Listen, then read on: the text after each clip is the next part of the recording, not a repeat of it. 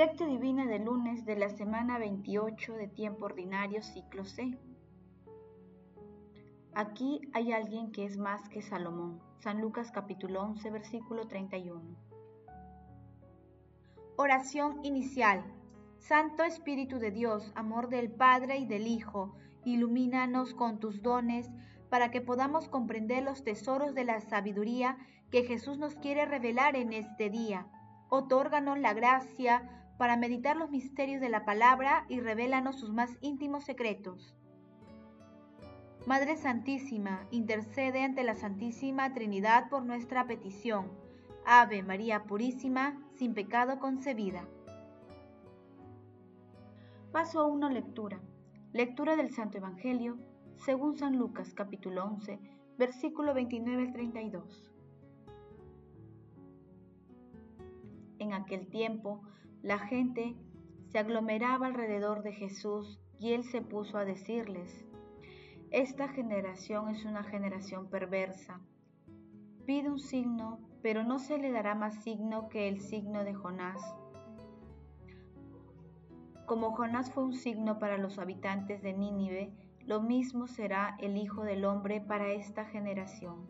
La reina del sur se levantará en el juicio con los hombres de esta generación, porque ella vino desde los confines de la tierra para escuchar la sabiduría de Salomón. Y aquí hay alguien que es más que Salomón.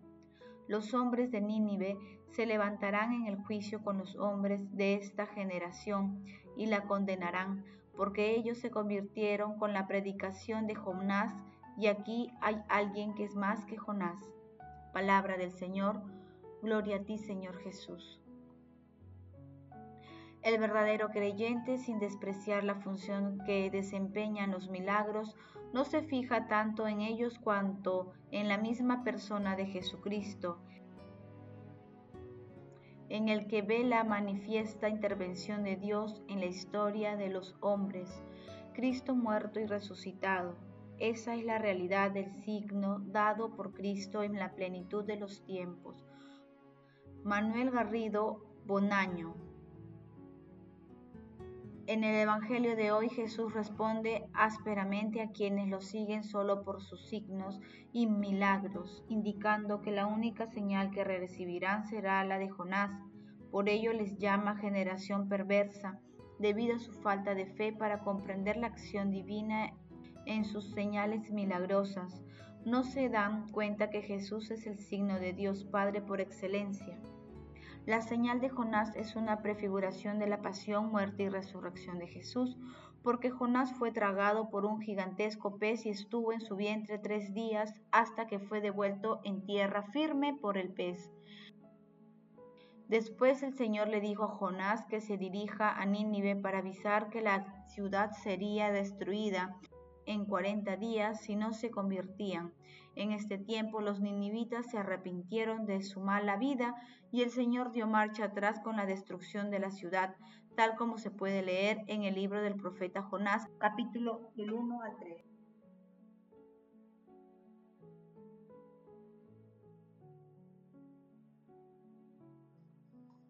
Paso 2. Meditación. Queridos hermanos, ¿cuál es el mensaje que Jesús nos transmite a través de su palabra? Así mientras los judíos piden señales y los griegos buscan sabiduría, nosotros predicamos a un Cristo crucificado, escándalo para los judíos, locura para los gentiles, más para los llamados, lo mismo judíos que griegos, con un Cristo que es fuerza de Dios y sabiduría de Dios porque la locura divina es más sabia que las personas y la debilidad divina más fuerte que las personas. Primera de Corintios capítulo 1 versículo 22 al 25. Jesús nos exhorta a buscarlo y encontrarlo a través de la fe. Nuestro Señor Jesucristo sabe que siempre estamos en busca de señales o manifestaciones de su presencia divina y omnipotente pero es necesaria la fe para comprender los signos y milagros que Él realiza también en la actualidad en nuestras vidas a cada instante. Muchos preguntan por qué Dios no da al mundo signos abrumadores que sea imposible negarse a creer. No lo hace por la misma razón con la que Cristo no quiso ofender signos a nadie incluso al tentador en el desierto, ni a quienes lo injuriaban cuando moría en la cruz. Esta suerte de reclamo no serviría para nada, podría suscitar una creencia forzosa, pero sería una falta de fe. Por eso, la fe será siempre nuestro fundamento para creer sin ver, para tener la certeza de que no estamos solos, sino que Dios Padre, Dios Hijo y el Espíritu Santo nos acompañan siempre en las alegrías, en las tribulaciones y comprender también que la alegría y el sufrimiento son fuentes de gracia. Esta comprensión nos conduce a cumplir con los mandamientos y a agradecer a la Santísima Trinidad por todos los dones que recibimos. Por ello, meditando la palabra, respondamos, ¿entendemos y comprendemos la acción divina de nuestras vidas? Que las respuestas a esta pregunta nos ayuden a comprender los signos de la presencia de la Santísima Trinidad en medio de nosotros. Jesús, María y José nos ama. Paso 3, oración. Santísima Trinidad, te alabamos y bendecimos por tu bondad, amor y misericordia.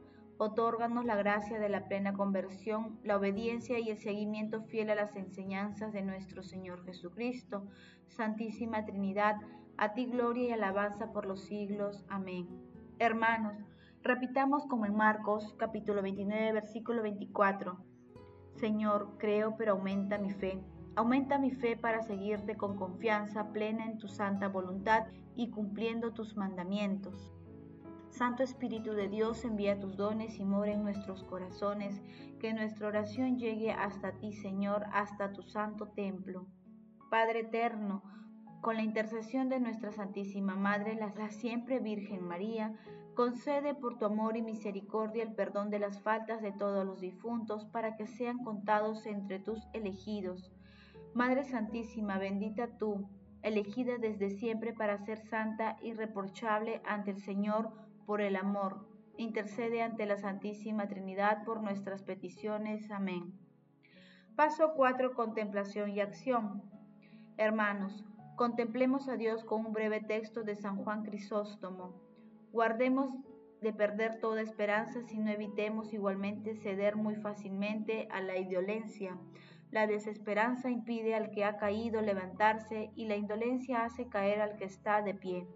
Si la presunción nos precipita de lo alto de los cielos, la desesperanza nos precipita en el abismo infinito del mal, mientras es suficiente un poco de esperanza para arrancarnos de él. Hermanos, oremos, Señor, que tu mirada penetre y llegue hasta el fondo de nuestros corazones y sigamos cumpliendo cabalmente tus mandamientos.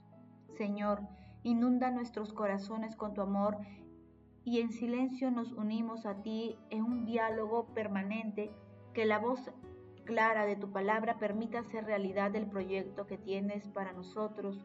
Estamos dispuestos a seguirte con alma, vida y corazón. Por ello, Señor, nos comprometemos a reconocer tu presencia y divinidad en todas las situaciones que se nos presenten en el prójimo, en las alegrías y tristezas, en todas las cosas, porque todo lleva tu divino sello. También hago el propósito de hablar de ti, por lo menos a una persona, testimoniar tu presencia en vida. El amor todo lo puede, amemos que el amor glorifica a Dios. Oración final. Gracias Señor Jesús porque tu palabra nos conduce por caminos de paz, amor y santidad. Espíritu Santo, ilumínanos para que la palabra penetre a lo más profundo de nuestras almas y se convierta en acción. Dios glorioso, escucha nuestra oración. Bendito seas por los siglos de los siglos. Madre Santísima, intercede ante la Santísima Trinidad por nuestra petición. Amén.